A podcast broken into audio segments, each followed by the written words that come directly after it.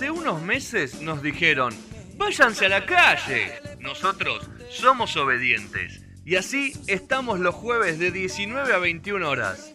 No son horas, por radio a la calle. La calle es un lugar, ella sabe bien. No va a volver atrás, ni por uno, ni por veinte, Ya es hora de que bajen de poner botella delante de la cámara, viejo. La radio cambió. Están a propósito ahí. La radio cambió porque hay, hay cámaras ahora. Así que, por favor. La comunicación cambió. Claro. La comunicación cambió.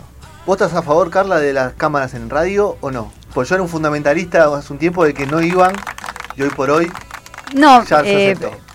eh, que se acepte es una cosa que yo... ¿Vos, vos qué opinás? Yo soy una mujer de radio, de, de- que puedo decir con chancletas y con ruleros a laburar Ah. y que no se pierda esa magia, pero eh, como cambió la forma de comunicar, ya no es más lineal y ya no es más el famoso feedback Sí. que conocíamos como comunicación, acepto como parte de la tecnología del siglo XXI que exista Y una como cámara. parte de ese feedback también. Y sí, porque... mm, ¿Por qué hacen radio? ¿Por qué hacemos radio? Y a mí me gusta mucho, sí, lo que genera la radio, el, el aura que tiene la radio. Eh, no, no así con una cámara adelante que me enfoque. Pero lo hacemos todo en función de otro, ¿verdad? Claro, Porque no somos sí. nada si no hay otro. Y si el siglo XXI implica esta otredad, yo nunca elegí la televisión, siempre elijo la radio antes que la tele, porque la tele implica un montón de cosas que tienen que ver con una media cultural que en lo personal no me lo banco. No me banco el maquillaje, no me banco estar peinada, no me banco la estética. Si tengo ganas de maquillarme, me maquillo. Yo me maquillé el sábado a la noche, chicos, me bañé. Todavía no me saqué el maquillaje de los ojos, entonces si me ven medio como negro acá abajo, es porque no, no gasto un mango en comprarme una crema de maquilladora con la toallita, qué sé yo. Eso en la tele no lo podría Sí. hacer. Entonces, si me das a elegir lo que sea más descontracturado, que no quiere decir que sea menos informado o menos dinámico, yo me quedo con la radio sin cámara, pero lo acepto porque es comunicacional. Perfecto. Bueno, estamos hablando con Carla Ritrovato, para alguien que no se dio cuenta. ¿Cómo estás, Carla? Gracias por venir. Gracias por invitarme. Gracias, ¿Cómo te estás yendo de vacaciones. Y sí, pasado Son- mañana. Claro, o sea, eh, Pero dentro del país, tranquilos. Me voy dentro del país y además, eh, salvo el vuelo, que entiendo Claro. que en un rato va a haber cadena nacional y me voy a enterar si me puedo ir o no, que lo lógico sería que se pare todo si de verdad queremos parar un virus que se está moviendo por el aire. Pero bueno, voy a hacer un viaje al sur, no voy a hacer nada colectivo ni, com- ni, ni, eh, excursiones en grupo como tenía pensado en algún momento. Me alquilo un auto y conozco lugares que estén abiertos y funcionando de forma independiente. Si se puede. Y si no se puede, bueno, qué sé yo, ya fue. caminarás y pasearás y hasta dónde, hasta dónde llegues con el auto. Ex- Eh, Exacto, yo voy al- hasta Bariloche en avión. Sí. Ahí tengo ya un auto alquilado y quiero hacer algunos lugares del sur que me dicen, no te muevas por el sur que en el frío. Bueno, pero en el sur y en el frío, si me contagio con alguien, si me cruzo con alguien que está contagiado. Claro, Si no me cruzo claro. con nadie, que si yo escucho a alguien hablando en otro idioma, salgo corriendo para corriendo. ¡Grout! Sí, hay que tratar ya de- está. De eludir todo eso, claro. Y claro. De todos modos, les digo algo. Sí. En Italia, que está completamente cerrado todo, tengo un amigo, un compañero de la primaria que vive en Italia hace muchos años y es independiente y me dice, mira, loca, acá estamos en el primer mundo, pero en cualquier momento nos convertimos al canibalismo, porque yo ya no sé de dónde sacar plata para comer, porque además está absolutamente todo cerrado, ya ni siquiera bares, lo único Claro. que está abierto es una farmacia. En cualquier momento vamos a salir a saquear la farmacia, porque cuánto tiempo se puede sostener. Sí, eh, que no este, haya tipo, nada. este tipo de...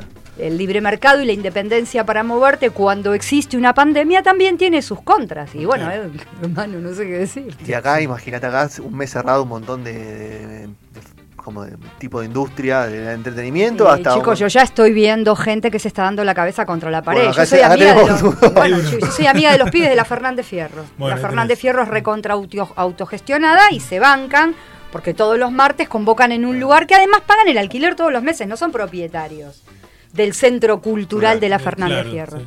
Y, y están desesperados, Sí, porque obvio, no, obvio. sabe que se van a comer los instrumentos y no se comen entre ellos. Sí, Pero está bueno, complicado. está complicado. Yo lo único que digo es, nos va a salvar el criterio. Exacto. Porque después hay cuestiones que sabés que yo es la primera vez que vengo invitado a un programa y no le doy un beso a todos y a cada uno. Yo donde trabajo le doy un beso desde el que limpia la puerta hasta, hasta a yo, todo dije, el mundo. yo dije, "Mm, ¿qué? no saluda. Pero es que antes que antes que estuviera yo acá, hubo alguien acá dando una serie de, reparos que hoy vi a, a Merkel que iba a saludar a no sé quién y el ministro de Seguridad las cortó a las Sí, dos y no se pudieron es saludar. cierto.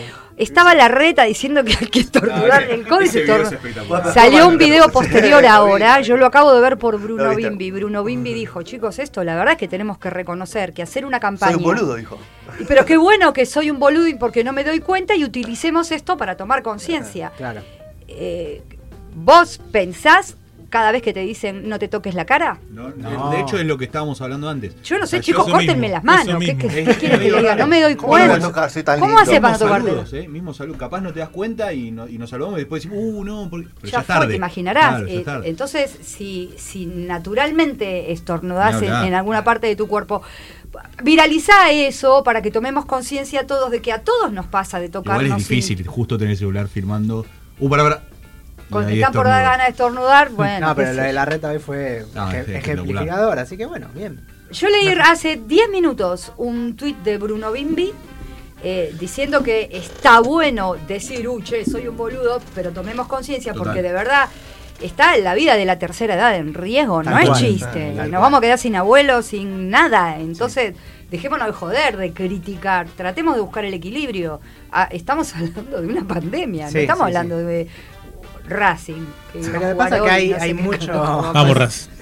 ¿Vos hay- hay también? mucho- ¿Se juega o no se juega? Se juega, el de hoy se juega, a partir de la semana que viene está suspendidos. El de hoy se juega por ahora. Sin decían. público. Sin público, ¿no? Por supuesto. Mm. Igual lo que decíamos, ¿no? Que los jugadores tienen contacto entre ellos y pueden. Están hasta las bolas, los esparcir. de Europa ya están, hay un montón. Hay un con- par. Sí, ya está. que ahí, se les ha sí. comprobado que se les ha hecho el cultivo y le dijeron, flaco, tenés coronavirus. Qué. No sé. Bueno, sacando un poco de todo eso. Exacto. ¿Vos cómo estás? Eh, ¿Volviste a la rock and pop? Volví a la rock and pop, increíblemente. Están volviendo un montón a la rock and pop. ¿Qué te encontraste? Me una voy a contar algo, por primera vez lo voy a contar Bueno. públicamente y eh, no hay forma de mentir porque es muy fácil en las redes corroborar las verdades. Es la tercera vez que me, ya me habían convocado dos veces.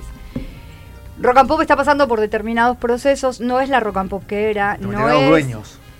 Esos procesos son dueños, no diferentes Ponele, que pasa. ponele, porque también han pasado corporaciones, ¿eh? Claro. Pues, Claro, sí, uno. Time for Fine y todo eso es una como un multimedio mexicano que entra eh, atrás de Greenbank cuando deja. Y después pasaron una serie Fénix, de cosas. pasó. Eh, hoy, Hoy está Fénix. hoy sigue estando y hay un montón de juicios, discúlpenme, pero yo estoy contando datos duros. Me llamaron la primera vez y me dijeron, eh, bueno Carla, te invitamos para que vuelvas a Rock and Pop. Yo empecé a la madrugada, entonces me dijeron que, me, que volvía a la madrugada y eh, que por el momento no me iban a poder pagar, pero cuando terminaran de cerrar no sé qué gestión, yo empezaba a cobrar. yo respondí, mirá, yo empecé en Rock and Pop a la madrugada, pasaron no sé qué cantidad de años y después me puse a estudiar. No solo soy locutora, sino que también soy licenciada en comunicación social. Y vos me querés volver a, a mandar al primer casillero y encima gratis, mirá, la esclavitud se abolió en Argentina hace un montón de años, metete la rock and pop en el ojete y no fui. Oh, es que vengo de una radio que te deja decir Sí, un, dos, tres, ojete. Me encanta, me encanta. Me vuelven a llamar una segunda vez, ya con otra gestión cultural, por llamarla de alguna manera. Qué bueno lo de cu- cultural que le pusiste, ¿no? Si hay canciones, hablamos de cultura. Claro. Y mm, cuando estoy yendo en el auto, eh, estoy escuchando el bala perdida. El bala perdida, No. José Vélez. ¿Qué más da? ¿Qué más da? ¿Qué más da? Que... Es un temazo igual, ¿no? Yo no Pero- tengo nada en contra de bueno, José ¿no? Vélez. Imagínate que la trayectoria que tiene José Vélez, Eh. yo me tengo que morir y volver a nacer para empezar a igualarla. No tengo nada en contra de José Vélez, pero me parece que Que si a mí me das un par de zapatos 43 me quedan grandes y si me das 35 no me los puedo poner. Entonces creo que hay una medida para cada cosa. Y cuando llegué a la reunión dije, bueno, miren, no lo tomen a mal, yo necesito trabajar, yo soy laburante. Pero venía escuchando el bala perdida, déjense de joder, esto no es rock and pop, llámenme cuando vuelva la rock and pop. Soy la primera en decir que sí, pero no me pueden cruzar con José Vélez, porque no sé ni qué decirle, porque soy además claro. una estudiosa de lo que hago. Sería incapaz de sentarme a hablar con nadie sin saber quién es, cómo se llama, de dónde viene, dónde estudió.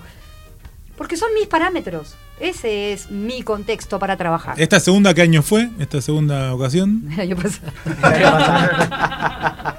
Ese es ser un buen periodista. No aclare que oscurece. El dato duro define todas las respuestas. Totalmente. ¿Hace falta que aclaremos más? No. Me dijeron, bueno, mira, en diciembre volvamos a hablar. En diciembre no me hablaron, en enero no me hablaron, en febrero, a principio de febrero me cerré la puerta de atrás del baño y dije, me jodo por soberbia. Porque me llamaron dos y las dos dije que no, necesitando trabajar. Un día me suena el teléfono y me dicen, ¿querés empezar a trabajar en Rock and Pop? No va a sonar el bala perdida. sí, quiero, claro que quiero. Empezás mañana. y bueno, Eh, ¿Cómo? Empezás mañana. Empezás mañana, volvés al clásico de clásicos. En esta ocasión, con Eduardo de la Puente, no vas a estar sola. Y la verdad que aún en mis épocas, si se quieren llamar felices de rock and pop, yo lo veía a Eduardo de la Puente pasar por al lado eh, de la alfombra roja con. Mario Pergolini. Yo Claro. era marginal, madrugada, las mujer, en una radio que no Vos- era vos machista. Con, con Tuki, eh, es lo que hay, ¿no? Mi amigo del alma, que estuve con él hasta que se murió. Hasta que murió. Mi amigo del O sea, alma. No te cruzabas ni de casualidad, digamos, con, con Eduardo y con Mario. Ponele que nos cruzábamos en conciertos porque teníamos que Claro. trabajar y transmitir. Pero, por ejemplo, a mí me tocaba la previa de que abran el estadio y a Mario le tocaba Metallica. No tengo nada en contra Claro, de eso, sí, pero, sí, sí. chicos, era la única mujer. Miren fotos, miren sí, gráfica. obvio, lo recordamos. Chabón, chabón, chabón, chabón, chabón, Obvio. chabón, Sí, chabón. sí, y allá sí, al sí. costadito. Una piba, yo. Agradezco todo lo que, todo lo que mm, hoy entiendo, es por todo lo que atravesé. Sí. Hay un movimiento de mujeres que es alucinante, que si no fuera por esas pibitas, yo no puedo contar tan libre y abiertamente en una mesa llena de varones que trabajaba en una radio machista y que ustedes no se sientan atacados Claro. porque yo estoy diciendo algo que ustedes lo saben, Ni hablar. solo que antes no lo decía nadie. Y hoy no solo lo decimos, sino que ustedes reconocen Obvio. que en esa foto era hablar, puro huevo hablar, sí, sí. y una sola mina. O sea, ni siquiera estoy criticando ni opinando, estoy contando un dato Sí, es un duro, hecho. que era tal cual lo que sucedía. Era, así era la rock and pop. Así era la rock and pop. Ay, Bueno, que- tenemos que radio en general, tenemos-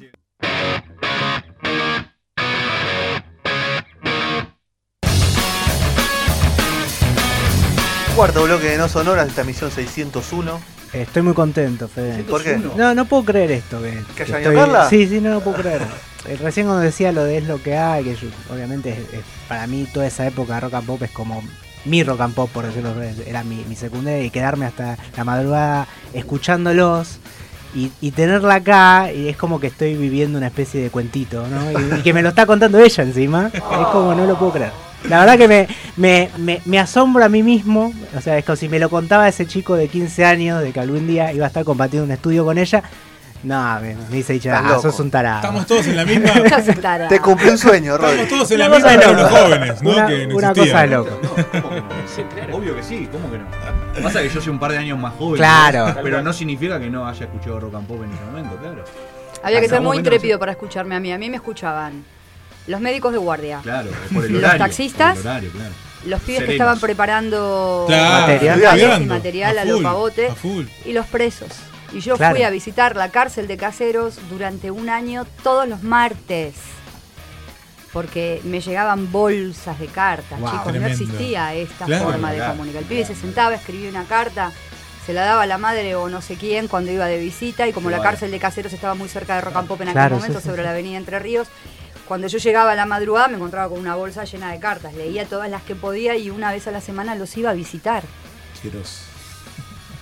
Impresionante, fuerte, fuertísimo. Las historias que lindo. contado. Mm, no te explico. No te explico. Y Bueno, la cosa que hicimos. Llegaste a Rock and Pop ahora y está con Eduardo. Estamos los sábados y los domingos de 4 de la tarde a 8 haciendo el clásico de clásicos. Y Eduardo que hace años que con Mario ya no, medio no, no está sin relación.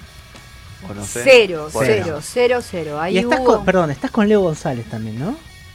Sí, está, entró hace poco y está hablando de, de Que series. es un y- tipo que yo respeto No, yo muchísimo. espectacular. Eh, lo quiero mucho. eh, No tenemos una, una relación así muy, a- muy aceitada, pero nos seguimos en las redes. Siempre me lo cruzo en Comic Con y nos quedamos hablando.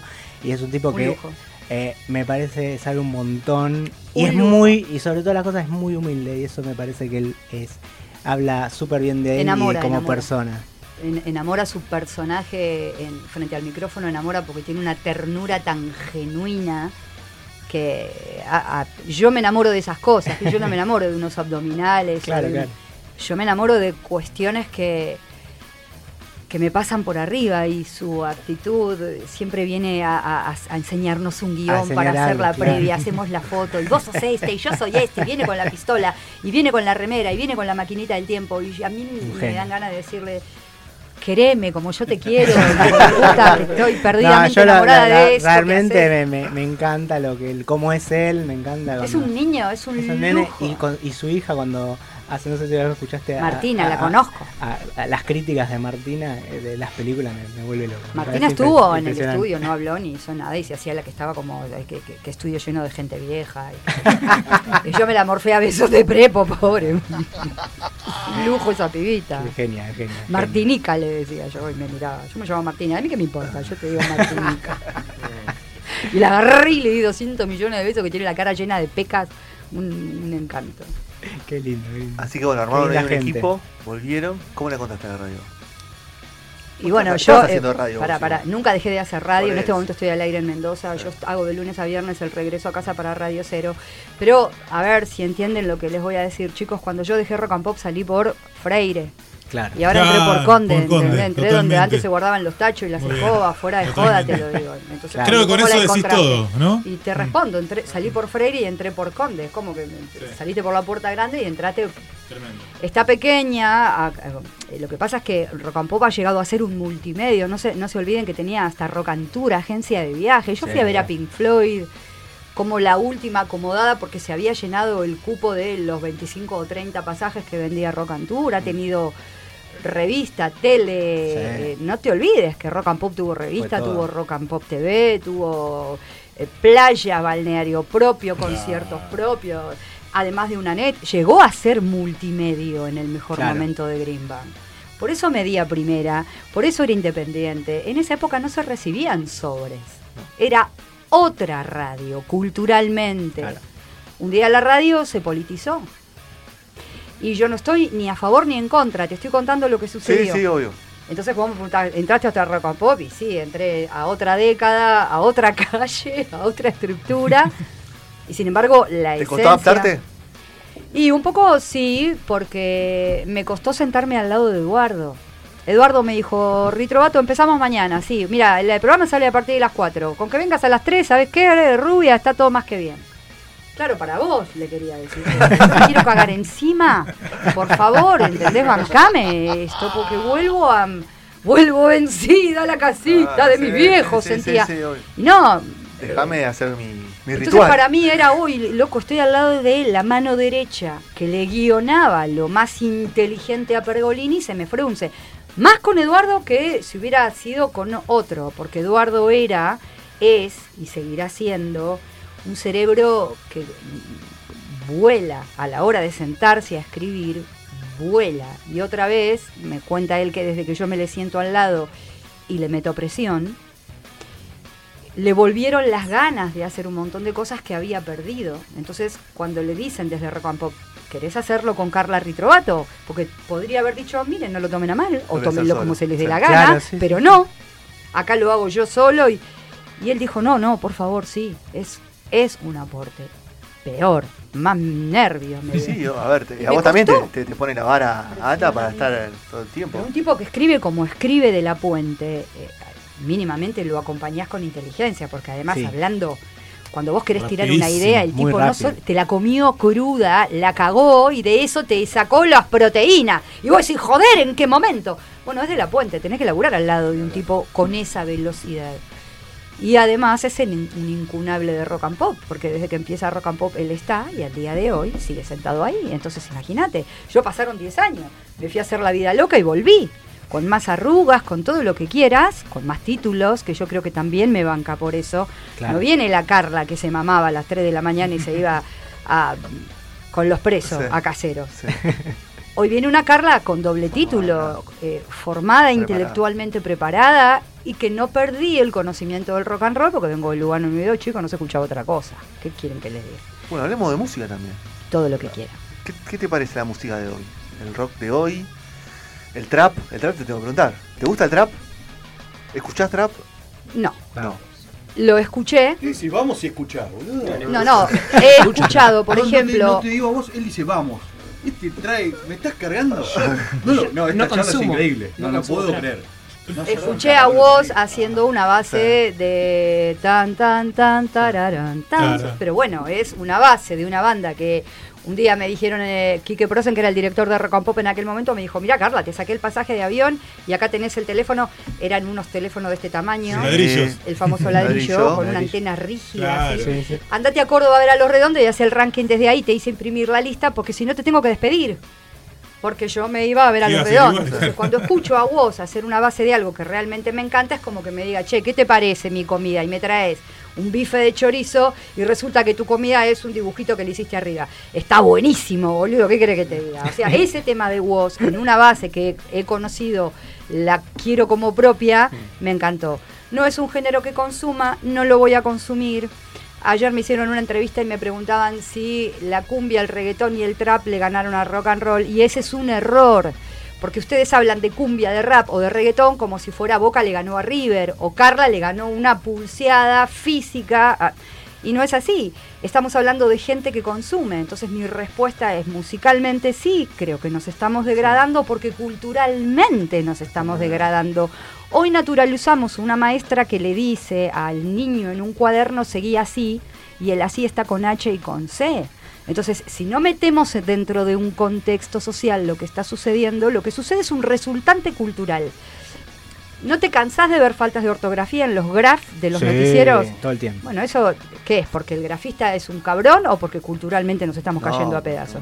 No tenemos más editores responsables Es en porque los no hay rigor, no hay rigor ya de, No hay rigor eh, de controlar de, nada. de, mm, ir a la escuela. Mm. En una época todos íbamos a la escuela. Entonces, No- vos escuchabas a Spinetta, a Charlie García, No hay rigor de, ir a la escuela y para el- nuestro mundillo, de escuchar un disco o de escuchar tres canciones del tipo que tenés enfrente en, entrevistando. A mí me pasa millones de cosas de, de bandas que te agradecen infinito una, una entrevista que vos la haces normalmente todo el tiempo.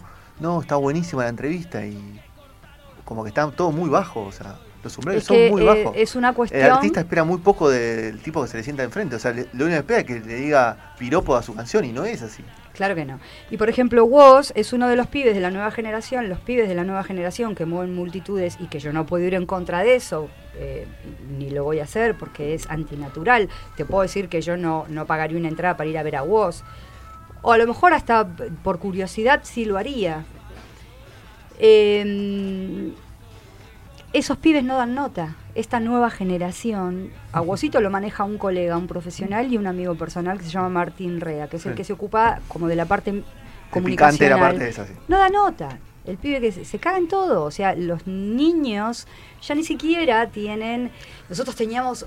¡Wow! Llegaste a la Están radio, tocaste claro. la luna con las manos. sea, eh, yo trabajo con chicos, soy profe, eh, y no les, no les interesaría leer ni escucharlo, y por eso no creen necesario tampoco que dé notas, y me imagino que a la gente que lo maneja, ni hablar al artista que le chupa un huevo, eh, pero creo que a la gente que maneja sabe que no le sirve para nada dar notas, porque la gente que lo consume no le interesa para nada qué es lo que puede decir este pibe. O sea, es así. Yo no puedo, como comunicadora, decir que eso está bien o que eso Está está, claro, mal. yo pienso igual. Son Yo lo que te puedo decir artista. es lo que está sucediendo y si me preguntas qué opino, a lo mejor te puedo comentar qué opino. Hoy no existe más el periodismo. Hoy Claro. todo el periodismo es militante, de lo que sea. De lo te que sea. militan hasta un teléfono, un par, Sí. lo que sea. Para zapatillas. Sí, No me interesa. Pero nadie, nadie tiene la excelencia de tirarte el dato duro sobre la mesa y nunca opinar. Desde que yo me senté acá, salvo fuera del aire que le conté cosas personales, hasta el momento nunca opiné. Nunca te dije si algo me gusta o si algo me desagrada. Te dije acontecimientos tal cual suceden. Hechos. No palabras. Te dije que me sorprende eh, Woz. Te dije que escuché a Woz con una base de Los Los Redondos, Redondos. y pero que también te dije que Los Redondos me gustaron culturalmente siempre. Yo creo que hasta la generación de babasónicos, nuestros rockeros han ido a la escuela. Y se está degradando. ¿Los chicos. incluís a Babasónicos o no? Sí, Ah, sí. Babasónicos Claro. son una banda. Primero, tienen una. mm, Nosotros los amamos con Fede. tienen Creo una que estabilidad emocional, salvo por la muerte de Gabriel, Sí. Babasónico, que tienen a Carca, pero lo tienen a Carca porque es del corazón. Es Tal una cual. banda emocionalmente estable. ¿Cuántas Sí. bandas como Babasónicos de principio a fin siguen Son los los mismos y juntos? Y Nada. además que en cada disco se reinventan y Mm, se cual. reinventan y tienen otra vuelta y otra vuelta y yo, ¿sabes qué? Me encantan. Y, y escuchar a Árgelos hablar, ¿no? Él sí, para dar entrevistas es una ¿Cuántos cosa tipos increíble, te, te- ¿no? te dan ganas de escucharlo hablar? O sea, debe ser pocos. O sea, vos- Sorprendentemente, por ejemplo, Pil de Violadores Sí, es sí. uno de los Sí, tipos Que con, tuve la, charla, la, la suerte también. y sí. con, con el que más placer sentí fuera, fuera, fuera de la entrevista, cuando terminó la entrevista, seguir hablando de literatura, de visión panorámica, del lugar del mundo que querés ocupar, de la inteligencia para responder. Pil es uno de ellos. Adrián es un lujo. Sí. Adrián es un lujo para cualquier cosa. Adrián es un tipo eh, cinco tenedores. Lo llevas a comer a una tabla eh, en la vereda y lo llevas a un lugar con cinco cubiertos y el tipo come correctamente En los dos lados. en los dos lugares. Y eso es admirable. Y eso es cada vez más escaso. Porque vos me decís, esos chicos que no quieren dar entrevistas, cuando la dan, por contrato, por lo que sea, le hacen burlas del entrevistador, están en otra cosa, están paseando, Esa- gritando. Eso es peor que no dártela. Esa, usted opinó, yo no opiné. Esa es la nueva forma de comunicar. Hay una frase que es anterior a todos nosotros que es adaptate o te vas a la mierda. Para mí siempre, siempre van a mandar los jóvenes. Así como te digo que honestamente puedo hablar de que trabajé en una radio machista porque hay una corriente de pibas con un pañuelo verde pidiendo al Estado y que, y que lo terminó contagiando mínimamente a todo Occidente, eh, equidad en un montón de aspectos. Estos jóvenes a lo mejor el día de mañana también van a tener nuestra edad y van a ver de qué manera se manejan comunicacionalmente. Se va a tener que volver, yo ahora sí opino por primera vez, Sí. intuyo que se va a tener que volver a la fuente, al respeto y a la educación o estamos o se acabó la Yo comunicación. ya te digo que, o sea, en un futuro, ¿eh? Yo trabajando con, te repito, trabajando con chicos, es increíble la poca bola que le dan a lo poco que le interesa. O sea, Bueno, si pero vos justo encajas entiendo- en el cuadrado que les interesa, eh, Entiendo que estás hablando de hoy, pero Claro. hacer una lectura desde el siglo, vayamos a- desde la imprenta hasta hoy. Fíjate que en pleno siglo XXI, en el mayor desarrollo tecnológico de la humanidad, volvió el antivacunas, el terraplanista. Entonces, lo único que a mí me confirma es que los avances tecnológicos no van con la humanidad y la humanidad es cíclica. Estamos volviendo Sí. otra vez al punto cero. Viene una pandemia que nos va a exterminar a todos. Los dinosaurios existieron, hermoso. No vino un plato volador y los bajó a todos. Existieron. Lo que pasa que eh, la Tierra, que es un ser vivo, también va mutando. A mí me decían el otro día que gracias a los incendios de Australia hubo un cambio eh, en el suelo tan importante que sí. están naciendo semillas nuevas que si no hubiera habido ese incendio no hubieran podido nunca nacer. totalmente. Entonces vos decís, ¿qué Ah, hago? de lo malo Nada. sacás algo bueno, No haces sí. nada. La naturaleza te gana, te, precede, te, te- y- o sea, viví lo más feliz que puedas, viví de la manera más respetuosa que puedas, viví con tu dignidad, lo más alto que te dé la inteligencia y la capacidad. Y si igual te vas a morir. Ya, ya No está. en realidad no sabemos. Y te voy a hacer una pregunta, Carla. A la, gente, a, los- a la gente tenía la edad esa cuando vos empezaste, la edad que tienes vos hoy. ¿Cómo la veías? ¿Vos pensás que los chicos te ven de la misma manera que te veí? Pero ¿cómo no me van a ver como una vieja de mierda la Vos lo veías como una vieja de vos? vos lo veías como una vieja de Chicos, mierda. a mí me invitan un día al programa de Andrés Percivale. ¿Sabían que existe un hombre que se llamaba Andrés Sí, sí, Percivale, claro que que tenía sí, un programa de televisión? Claro que sí. Invitó a Nucha Mengual, a mm, Graciela Mancuso, a no sé quién, y enfrente, sola, a Carla Ritrovato. Fue un programa de televisión. Bueno, ¿sabes cómo me atacaron? Por pendeja, por hacer el rock and sex, por zarpada, por no sé qué. Entonces le dije, ¿de qué quieren que hablemos? ¿De música clásica? Porque ustedes de qué entienden, no podemos hablar de rock, hablemos de música clásica. ¿Con qué empezamos? calentar. ¿Con Bach, con Chopin, con Bartok? ¿Con qué quieren empezar, señoras? Terminó el programa y, y queda Andrés Percival y yo sola porque se fueron parando y se fueron yendo. Discursivamente no me pudieron sostener el enojo, solo por ser joven y solo por decir, cogieron al aire de la rock and pop. Me... No me prendieron fuego como una bruja de Salem Pero porque casi. era un programa de televisión. De ellas tres en aquel momento, y yo escuché por primera vez a Los Redondos en mi vida, en el programa de, Maciel, de Graciela Mancuso. Cuando estaba en ese programa le dije, qué pena que me da escucharte, porque no sabes lo que yo agradezco, haber descubierto a Los Redondos en tu programa de Coca-Cola y sonrisas. Entonces les agradezco a las tres que yo de vieja, cuando venga un pendejo irreverente como vos, le voy a decir, ¿sabes qué? ¿Sabes qué? Este es tu camino. Y te lo voy a bancar porque tenés el mismo derecho que yo tuve. A mí me agredieron mal. Yo prometo que no te voy a hacer lo que no me me gustó que que me me hicieran tres colegas.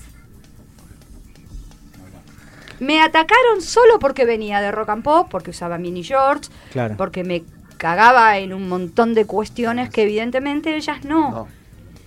Y Como dijiste vos, ma- machiruleadas de parte de fueron mujeres. tres machirulas que yo no voy a hacer así con ninguna niña. Tengo, hay generaciones de pibas jóvenes, locutoras jóvenes, dogmáticas, militantes, que vos decís, "Oh, tan chiquita y tan caída de costado, amor mío, cuando tenés tanta luz para descubrir y después en tu vida elegir lo que se te da la gana, que cuando termino de pensarlo digo, ¿qué voy a hacer, Graciela Mancuso conmigo? Las abrazo, las quiero, las, Las banco. Claro. Pero cómo no, Las si, eso, si no es más que una cuestión generacional. Claro. No me puedo parar arriba de un pedestal porque tengo más años, porque ¿sabes lo que te hace un pibito con el pedestal? Te lo empuja de abajo y Te te, cae, te cae, desnucaste. Entonces más vale quedate en el piso y seguir Acompañalos. aprendiendo. Entonces, ¿estás orgullosa de la irreverencia hoy en día de la mujer en la radio? Yo nunca estoy orgullosa de la irreverencia por sí misma. Sí. Me gusta y me parece justo y necesario un cambio social. Yo no digo que las pibas que salen a la calle a pedir salud pública sean irreverentes. Lo que sí digo es que irreverente es la salud pública con una nena que se muere en una villa. Entonces, si al irreverente lo tratás con alfombra roja, no te va a entender. Al irreverente le hablas con irreverencia Claro. porque si no, no te escucha. Por eso las banco. Pero salir a la irreverencia porque sí, no. Son dos cosas distintas. La irreverencia de la juventud la banco. A un joven irreverente, no. Son dos cosas distintas. La juventud es irreverente. Y si no la protegemos, si no la dejamos portarse mal, somos unos castradores. Pero que venga un pibe y sea un maleducado con un adulto es otra cosa. Claro. Eso es una cuestión cultural que reconozco se está degradando terriblemente. Y si no podemos encontrar el equilibrio en esas cosas, estamos en un problema. ¿Te puedo hacer una pregunta? Ahí lo voy a pensar. Ay, bueno. Eh, mencionaste muchas veces el tema de eh, que vos hablas con hechos duros y no das tu opinión. O sea, cuando diste tu opinión, la diste y dijiste voy a dar mi opinión. Sí. ¿Sentís que tenés que seguir ese camino hasta el día que dejes de trabajar? ¿O ya te ganaste el derecho a decir lo que se te cante cuando se te cante y dar tu opinión si tenés ganas? O por ejemplo, no sé, em, militar, como bien, bien mencionaste. O sea, vas a seguir toda tu carrera hasta que no trabajes más sin siguiendo el camino que, que- que seguiste hasta ahora. O Es hermosa la pregunta que me estás haciendo porque además me estás ayudando a redefinirme. Cuando alguien te hace una pregunta inteligente, más allá de la pregunta inteligente, es que tu pregunta tiene... Te voy a contar lo que pasó acá. Te quedaste callada todo el tiempo. El que se queda callado siempre tiene ventaja porque escuchó todo. El que habla nunca tiene esa ventaja. Entonces tu pregunta es la síntesis de todo lo que venís escuchando. Y me parece una pregunta muy inteligente. Yo era una persona antes de em, ser una licenciada y a mí la academia me enseñó un montón de cosas. ¿Por qué voy a decir lo que yo opino todo el tiempo, por más que tenga un micrófono, si nadie me lo preguntó? ¿Por qué me tengo que imponer así de irreverentemente? ¿Sabes quién puede decir lo que se le da la gana y que nadie le diga nada? Alguien que ya murió. Que hoy descubrís lo que dijo, lo que hizo y decís, ya está, que No tiene nada más para dar. yo no me considero una mujer que ya aprendí. Yo considero que recién estoy naciendo al descubrimiento, al conocimiento, al pensamiento crítico, a encontrar mi propio equilibrio. Entonces creo que nunca voy a dejar de intentar aprender. Y salvo que me digan, ¿qué opinás respecto de esto? Voy a tratar de no opinar porque a nadie le importa. Si, si a nadie le importa lo que yo- Vivimos en una época en que todo el mundo da opinión de algo y es como que Que nadie, siempre- que nadie le pidió. ¿Quién te preguntó? ¿A quién le importa lo que me estás diciendo? ¿Sabes cómo se llama eso? Twitter. Sí. Sí, definitivamente. ¿Y vos te puedes poner en contra de eso? No, imposible. No, lo que tenés que hacer es aprender, entender. A mí me pasa algo muy curioso en Twitter. Me siguen militantes y dogmáticos antagónicos. Eso me define una sola cosa. Soy una mujer que maneja muy bien la cintura para decir las cosas que quiere decir, sin lastimar a aquel que a lo mejor no opina igual que yo. Hay que tener un ejercicio muy grande para decir lo que pensás sin lastimar a tu antagónico. Vos imagínate que nosotros conocemos la derecha y la izquierda, arriba y abajo. No conocemos mucho más que eso. Entonces, tu cabeza funciona así. Si vos no manejás entre tus dos parietales el equilibrio todas las mañanas, no te puedes levantar de la cama para mantener el equilibrio. Tus dos parietales se ponen en comunicación. si no quedas como mi papá, que le dio una CB y anda con un bastoncito caído de lado y ya no puede componer más música. Entonces entiendo que como el mundo es redondo y nosotros los occidentales lo consideramos así, si no tenemos el equilibrio entre la derecha y la izquierda, nos vamos a caer de costado. En el exilio, en el año 1978, mi padre es músico, es el creador de Los Andariegos. Nuestro exilio en España fue con Armando Tejada Gómez. De hecho, Canción para un niño en la calle es de Armando Tejada Gómez y mi papá, el tema que canta Mercedes Sosa con René de Calle 13. Armando, fuimos a la iglesia de Toledo, gritó en la catedral de Toledo, ¡Este es el oro de América! Como hablaba Armando, que era todo declamativo. Yo lo admiraba enormemente porque él era declamativo de verdad. Y un día me dice, Carla, querida, el mundo es redondo. Y me lo dibuja. ¿De qué lado del mundo te querés parar? ¿A la izquierda o a la derecha? Y dije, Armando, me estás jodiendo, estamos exiliados. Vamos a parar a la izquierda. Bueno, ¿vos elegís pararte a la izquierda? Sí. Mirá lo que pasa con el fanático de la izquierda. Parate a la izquierda de la izquierda.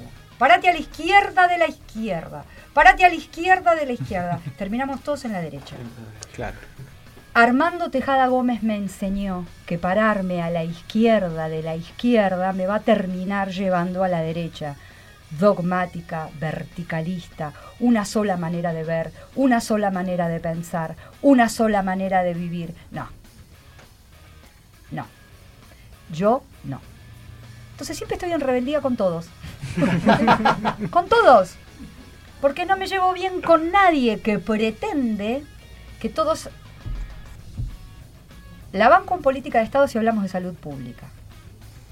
Ahí soy bien de izquierda. En otro montón de cosas no puedo. Claro. ¿Por qué? Porque mi inteligencia no me lo permite. Choca mi parietal derecho con mi parietal izquierdo y me, y me hace ruido. Y no puedo. Y eso un poco también responde tu pregunta. Voy a seguir estudiando hasta el día que me muera. Porque lo único que pretendo es tener una vida feliz. Y para tener una vida feliz, tengo que acostarme satisfecha del día que transité. Y la vida es una sucesión de días que vas transitando y no hay más que eso. Y todo lo que quieras incorporar a tu vida, yo lo único que quiero antes de morir es conocer el mundo. Miren qué quilombo que tengo ahora con el coronavirus. Ahora te lo. Bueno, No pero es un nada, rato, No ¿eh? quiero casa, no quiero auto, no quiero. Quiero mucho libro en mi biblioteca y tiempo para poder disfrutarlo y Mm. haber pisado los cinco continentes. Me falta uno solo: ¿Cuál te falta? Oceanía. O sea, Es el, y quiero ver la aurora boreal antes de morir. Esas son mis grandes ambiciones. No, la- la pudo- ¿La viste? ¿Cómo te bancaste el frío? Porque es todavía. muy fuerte. Es Nunca todavía- sufrí tanto frío. Estuve en Islandia viéndola y realmente era muy, muy frío.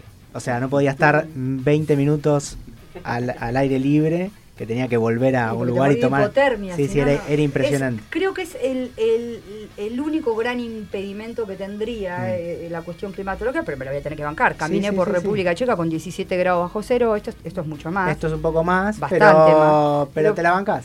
Tenés Una que vez que te moriste, te moriste. 17 Claro. grados bajo cero, 80 grados bajo cero. Ya estás muerto. Tenés ¿qué que ir en, en diciembre, tenés que ir.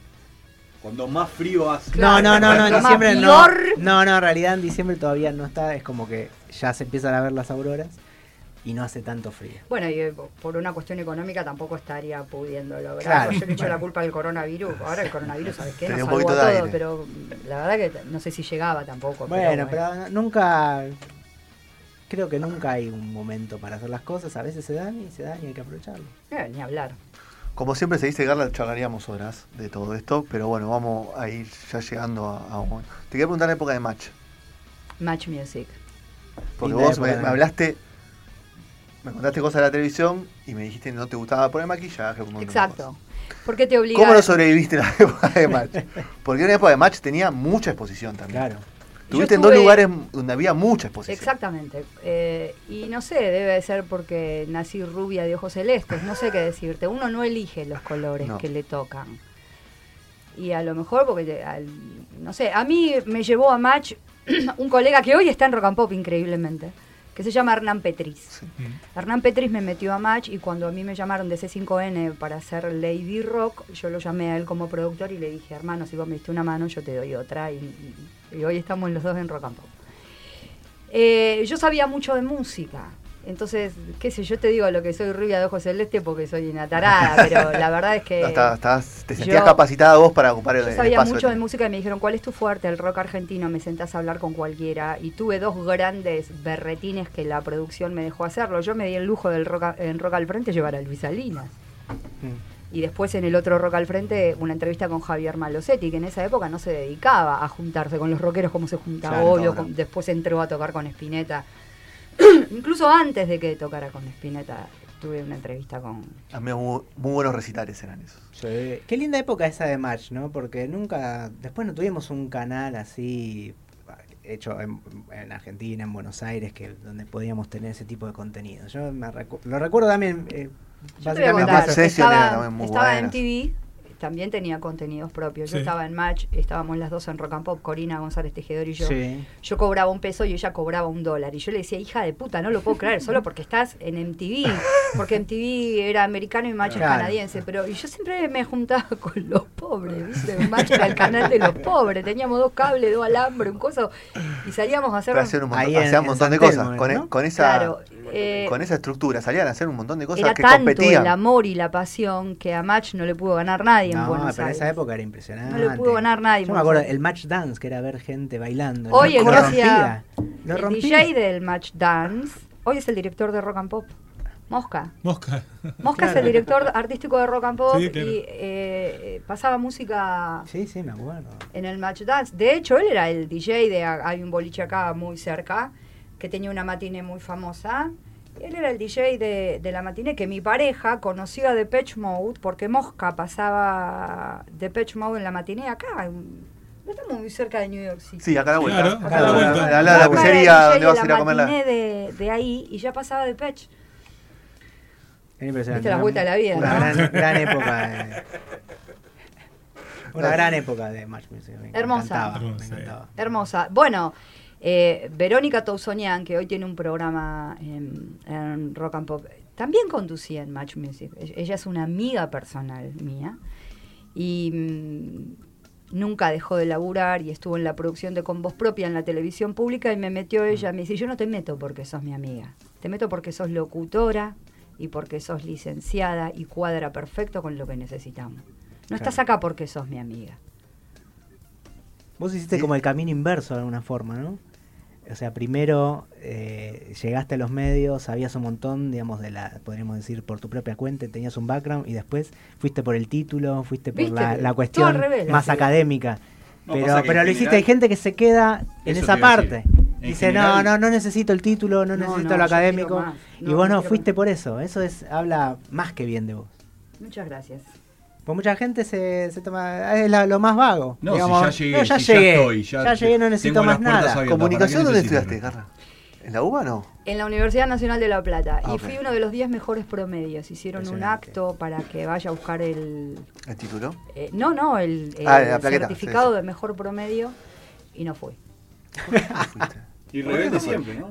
¿Para qué? Si ya eso, es un, eso me sirve, eso es un papel que va a estar firmado y sí, sí, sos- estás dentro de los 10 mejores promedios. Estaba. Eso me sirve para. Claro, Es lo con- escucharon a la mierda. Para Eso me sirve laburo. para pelear un. Un sueldo.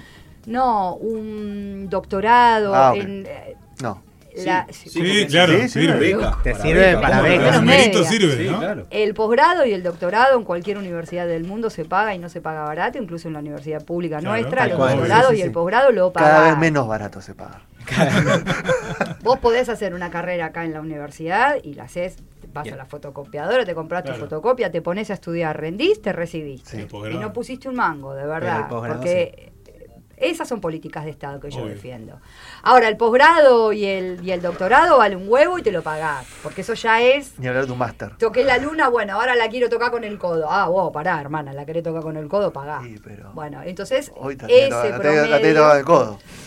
Hoy la tenés tocada con el codo. Mirá, con los dos yo codos te diría. me rompí Dos bien el culo, querido, para sacarme unas buenas notas y ahora poder salir a pelear.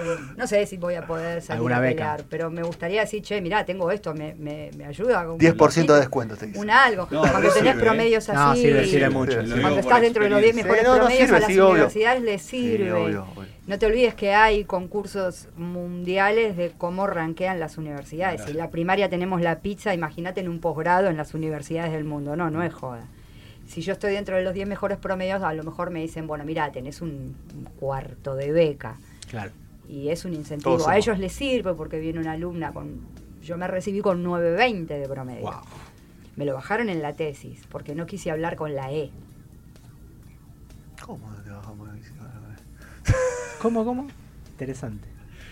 ¿Cómo no quisiste hablar con la E? ¿Por eso te bajó? Cri, cri, ¿Cómo amo al operador? ¿Cómo se llama este pibe? El Vasco. El Vasco. El Vasco. Vasco, sos todo. pibe. Estás más en- al lado mío que nadie. ¿No quisiste usar lenguaje Muchas inclusivo? gracias. ¿Eso quisiste No lo decir? utilicé. Y mi tesis fue adoctrinamiento en la niñez. Porque defiendo a los niños por siempre. Porque son, No, son mío todo. no es tan niño como parece. Pero como justo hablé con él de vos y de los pibitos y tiene cara de niño. Es el más chico. Es el más niño de Es el más chico, pero. Tiene, lo delata la cara. Lo delata, lo delata. Defiendo con, con todas mis herramientas a la niñez. Absolutamente. Yo creo que los niños tienen derecho al pensamiento crítico, a la información absoluta y a decidir con sus dos parietales y con absoluta libertad y entereza en qué lado del mundo se quieren parar. Porque aprendí con los años, hija de un marxista leninista, que no es la izquierda buena y la derecha mala, como crecí toda mi vida sabiéndolo dogmáticamente. Agradezco mucho a la universidad saber que en la izquierda y en la derecha hay gente maravillosa y hay gente de mierda. Mierda. Porque como podemos mentir, porque podemos mentir, todos mienten. Entonces, chicos, si no nos hacemos cargo de eso, vamos a seguir comiendo relato. Y la verdad que no, no hay. Cada vez la grieta es cada vez más grande, el antagonismo es cada vez más grande, la bronca es cada vez más grande, el descontento social es cada vez más grande. Necesitamos una buena noticia desesperadamente. Por eso somos tan fanáticos del fútbol y cuando juega Argentina, porque necesitamos Necesitamos ser felices desesperadamente. Nos enseñaron que si te peleas con el que es distinto, tenés que ganar esa batalla. ¿Y quién ganó? Pues famoso, tenés ra- tengo razón. Yo tengo razón. ¿Qué? ¿Y qué hacemos A con mí me lo dice mucho mi vieja. Yo- decime que tengo razón. ¿Para qué querés la razón? ¿Para qué querés la razón más? No, porque yo tengo razón lo que te estoy diciendo.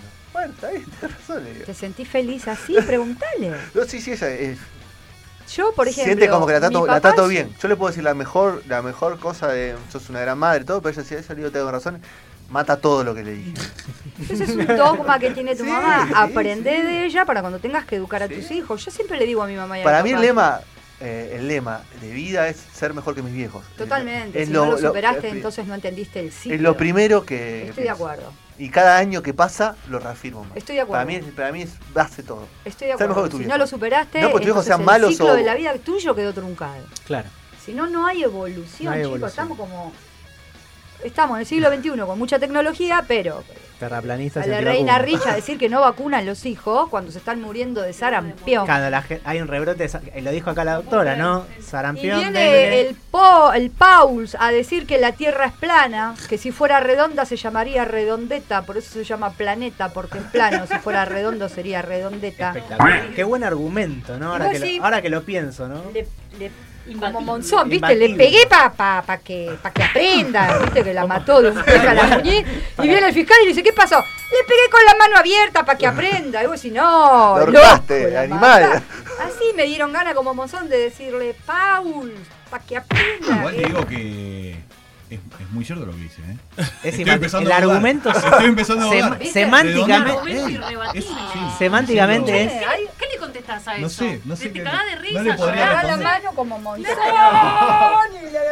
A mí me encanta lo de los- la, la parte de los terraplanistas, más allá de que ponele que la, o sea, la Tierra sería el único planeta plano. O sea, Estoy vos ves el sistema solar, nosotros vemos los otros planetas, lo vemos ver, redondos. Es súper sencillo. ¿Ustedes no se acuerdan que había un avión que se llamaba Concorde?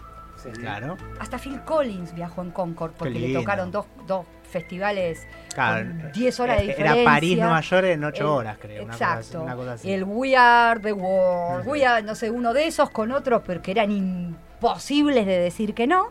Y ah, él lo cuenta en una entrevista que la, atraviesa el océano con el Concorde y desde el Concorde se ve la curvatura de la Tierra por la velocidad. Ah, no, pero es todo mentira. A ver, Pero el claro. Concorde era un avión supersónico. ¿no? Pero claro, no qué boludo.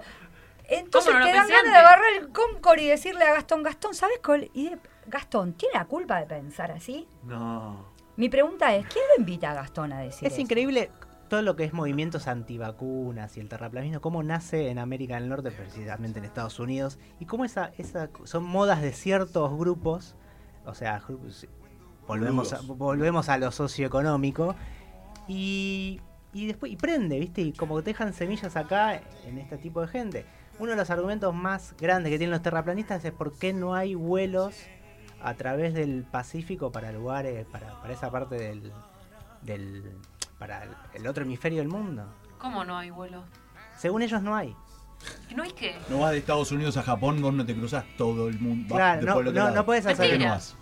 Bueno, Yo hice un vuelo transpolar, Claro. fui a Pero Australia. ¿Cómo los en japoneses una bombardean época había vuelos de acá a, a Oceanía directo. Sí, hoy mismo no hay, hay. entonces? Bueno, según ellos no existe.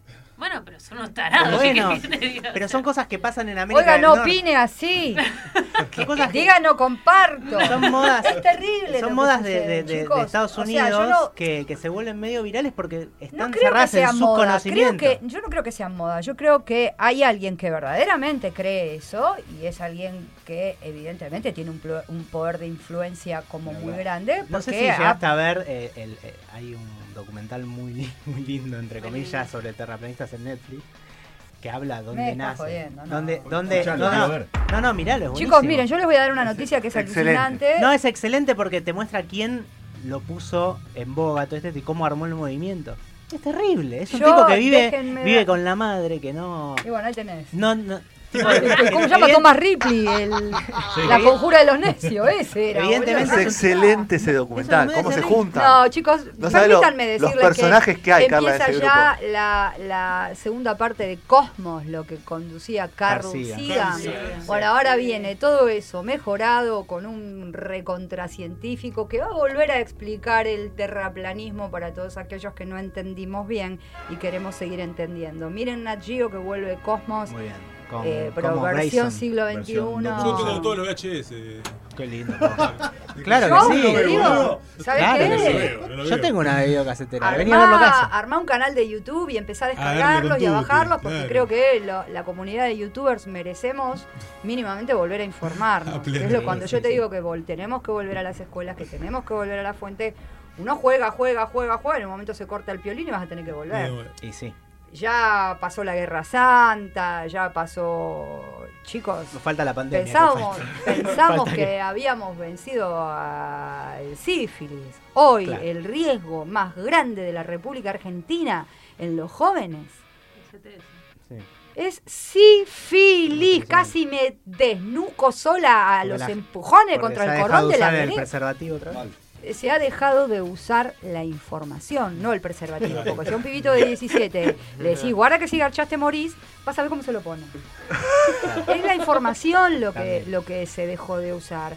¿Por qué? Porque de verdad, y esto se lo voy a criticar a, a cualquiera que diga, ustedes los jóvenes no necesitan educación. Mm, qué feo, eso no se hace. Y acá pasó. Claro. Y han sido presidentes, entonces chicos, déjenme de joder con la educación. Después nos quejamos, ay, pero es que todos somos toda una manga de bruto. Y sí, Hago una pregunta más, le ha No quedado sé, yo alguna? quiero que esto siga dos horas más, pero bueno. Pero pedimos la pizza. cambiando la historia. otro. Mamá, no, no, chicos, o sea... eh, No es por ahí. Todos los que trabajan en, en cuestiones de Estado en Argentina nos acostumbramos, cada vez el Estado es más grande, más grande, más grande, más grande, más grande, más grande, más grande, vamos a tener que hacer, tenemos dos opciones, o un Estado que se ocupa de todo, o un Estado que te deja ejercer el libre mercado. Eh, convencionemos de nuevo. Yo no estoy diciendo que nada está bien o que nada está mal, yo lo que estoy diciendo es que no nos podemos poner de acuerdo. Y esa es la gran crisis de Claro, Argentina. tal cual. Nunca nos podemos poner de acuerdo. Esa es la verdadera crisis Mm. en Argentina. Porque si La todos nos pudiéramos grieta, ¿no? poner de acuerdo y tiramos para un costado, se resolvió absolutamente todo. Entonces, mi, mi- mi propuesta es, volvamos a convencionar.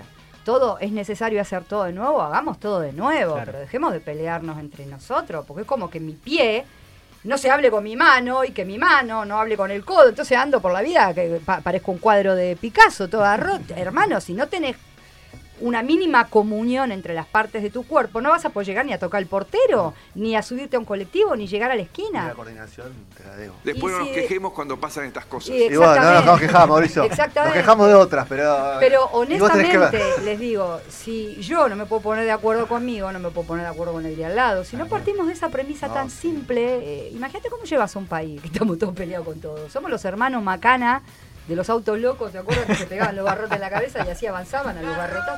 Somos los hermanos Macana interminables. Pero si esa es nuestra elección, seamos los hermanos Macana, pero felices. Porque ni Por siquiera menos. ni eso. Por lo menos.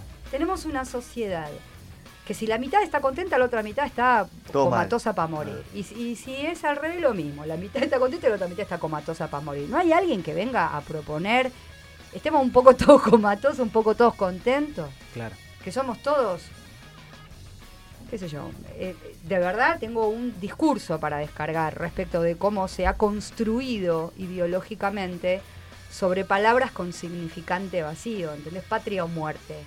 Definime patria. Claro.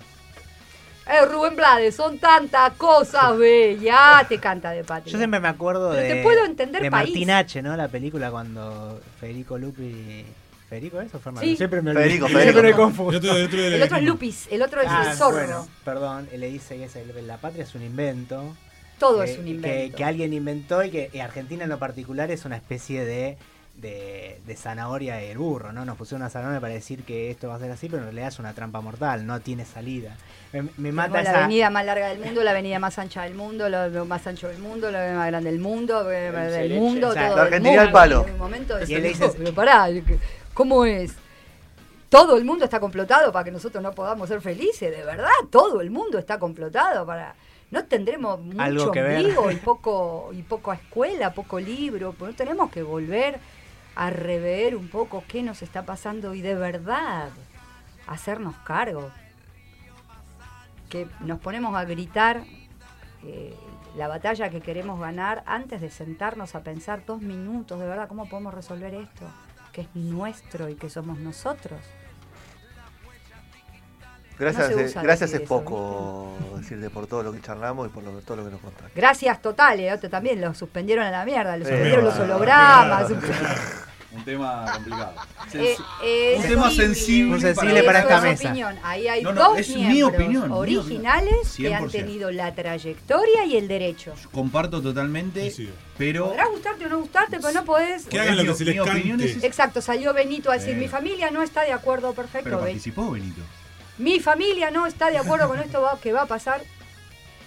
Es el hijo de Gustavo Cerati, ¿puedo hablar, opinar? sí, claro, es el hijo de Gustavo Cerati, ¿cómo no va a poder Y opinar? yo también puedo opinar. Está bien, pero no podemos opinar muy Bueno, públicamente. Pero no, está Porque claro. entonces somos Twitter hablado. No, ni hablar, pero Y- o sea, es muy profundo lo que vamos a hablar. y Claro no- que no sí, pero- Pero. ¿Qué pito tocaste en esta banda vos? Claro, yo lo fui a ver, Solo no. Yo lo fui a El ver. decorado se calla. claro. Somos todos Como dice decorados. Moria. El decorado se calla. Lo peor de todo es que seguramente lo voy a ver. O sea, eso es lo Vos no más, sabés lo cómo no. contradictorio. Y mirá si te No gusta. sé cuándo. Y mirá si te gusta. ¿Y por qué no Está jodido. gustarte, Y mirá no? si te gusta. Porque la verdad que Complicado. hasta ahora de todo lo que se habló, o lo, O lo poco se vio. holograma, Yo lo vi, poco al, se vio, yo vi al uno lindo en solo. holograma el otro día y me gustó. ¿A quién? Al lindo en holograma el otro día. Ajá, pero el indio puede en indio en holograma. Claro. Ah, y a Bonham, No, ¿no, lo viste en holograma? Y Whitney Mercury. Houston Whitney Houston. lo Winnie Houston lo vi. la están levantando porque no va Sí, nadie. no, pero salió Whitney Houston de gira, chicos. Si no entendemos que el siglo XXI admite el ¿Cómo no hay nadie holograma. Ah, Pero el indio dos temas en holograma y dos temas que no había cantado nunca en vivo. Y hay gente que se lo comió entero. Arrancó el show y se fue, se- arrancó el tema y se fue para adelante como si. Como y si le digo, tuviese. Y- Chicos, no puede estar lindo salir acá porque si no, esta, ciudad se prende fuego El entera. otro ¿no? día, uno, ayer, Martín Rea dijo, va a ser la primera vez en la historia que el holograma va a ser del público. Porque ya no podemos ir a ningún Ah, lo. Exactamente. Claro. ¿Sabés que Villa así. entendió, todo y lo aplaudí? Vos tenés que entender algo. virtual. Te guste o no te guste el cambio, el cambio es inevitable. Mi consejo, adaptate. Yo, pero soy el primero en eso. Medio que así arrancamos. No estoy, no estoy, o sea, Así arrancamos la charla, Viéndolo ¿no? desde Más o menos. Viéndolo desde toda la vuelta, al final ve. es en donde Ahí partimos. está. Es que lo es entendemos culturalmente. Y sí. así. Lo que pasa es que nadie se hace cargo de que de verdad todo lo que pasa es cíclico. Es cíclico. Lo único que va cambiando es la tecnología y ahora tenemos más registro de un Claro. montón de cosas porque esto dentro de 200 años alguien si quiere lo va a poder ver. Si quedó en algún lugar físico alguien lo va a poder ver. Yo no puedo ver si de verdad la imprenta fue eh, los chinos, Gutenberg o, o si un papa se garchó en no sé quién y puso como papa al hijo que todavía no se sabe. Y eso no lo puedo comprobar hoy, pero desde esto en adelante va a haber registro real de todo lo que sucede. Va a ser cada vez más difícil la mentira. Va a ser comprobable. Pero así como se puede comprobar, también se puede propagar. Y se va a naturalizar. ¿La radio va a sobrevivir? ¿Vos sabés que sí? Van a existir dos millones de métodos. Hoy existe eh, la tecnología y vos podés hacer radio desde tu casa. Van a existir dos millones de métodos. Pero la necesidad de la emoción no va a aparecer nunca porque eso es primigenio como la necesidad de ser feliz o la necesidad de que te quieran.